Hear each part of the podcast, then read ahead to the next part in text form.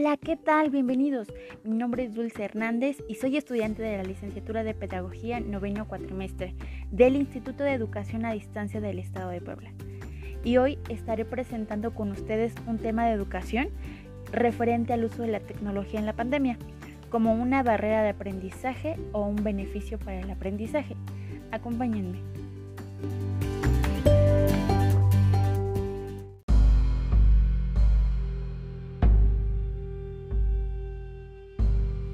Hay muchas cosas que decir de acuerdo con las modificaciones que el coronavirus trajo para el aspecto educativo en todos los niveles.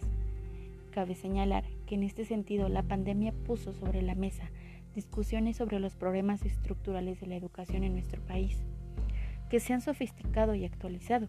Sin embargo, el más evidente es el de infraestructura, ya que teníamos un rezago de conectividad y de computadoras en las escuelas y ahora en los hogares, porque es donde se están llevando a cabo las actividades escolares.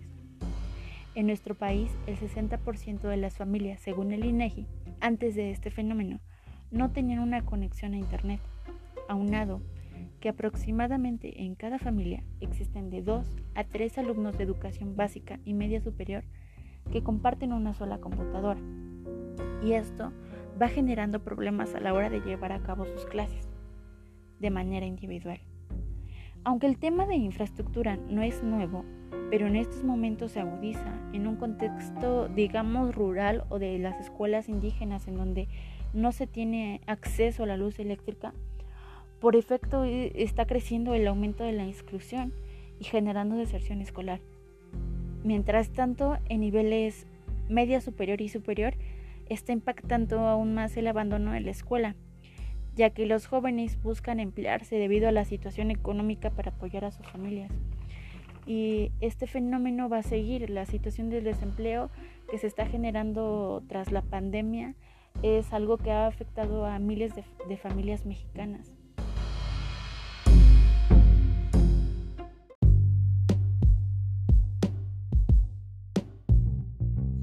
También existen otros emergentes sobre el papel de la escuela y sobre el vínculo pedagógico en donde al presentarse las clases de manera de un video, se genera la controversia entre los padres y solo la educación es un proceso de transmisión de formación. Y no es así. Se habla de la desescolarización, en donde la crítica implica y el sistema educativo se resiste al cambio, donde la escuela es el espacio y no el vínculo. La nueva oferta virtual enfrenta serias limitantes, dificultades y cuestionamientos éticos sobre todo en cuanto a la equidad de modelo. Un elemento importante que complica la virtualización de las clases es la brecha que existe en el manejo de las nuevas tecnologías para la enseñanza entre los docentes que sí cumplen o los que no cumplen, es decir, no solo los alumnos se encuentran en esta desventaja, también los docentes existe el rezago y la desinformación y el conocimiento de las TICs.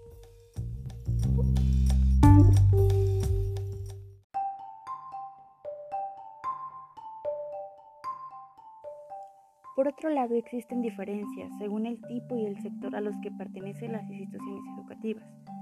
En las escuelas privadas tienen una mayor posibilidad de acceder a las clases en línea, mientras que en las públicas el gobierno ha recurrido a diferentes estrategias como la programación de material didáctico por medio de la televisión abierta o la radio, así como la capacidad de los alumnos en aprovechar dichos recursos que en gran medida dependen de la disponibilidad y del capital cultural de los padres de familia.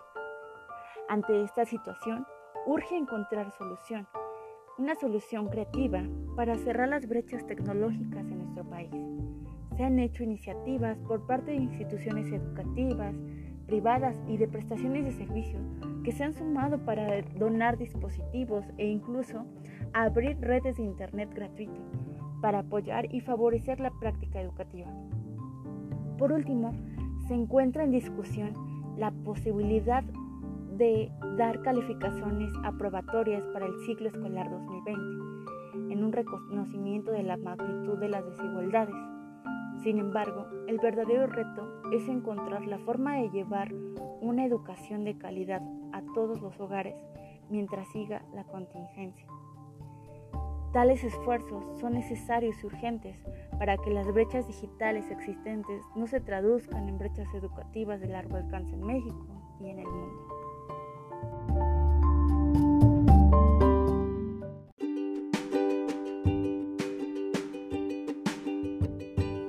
Gracias por su atención y síganos para más podcast.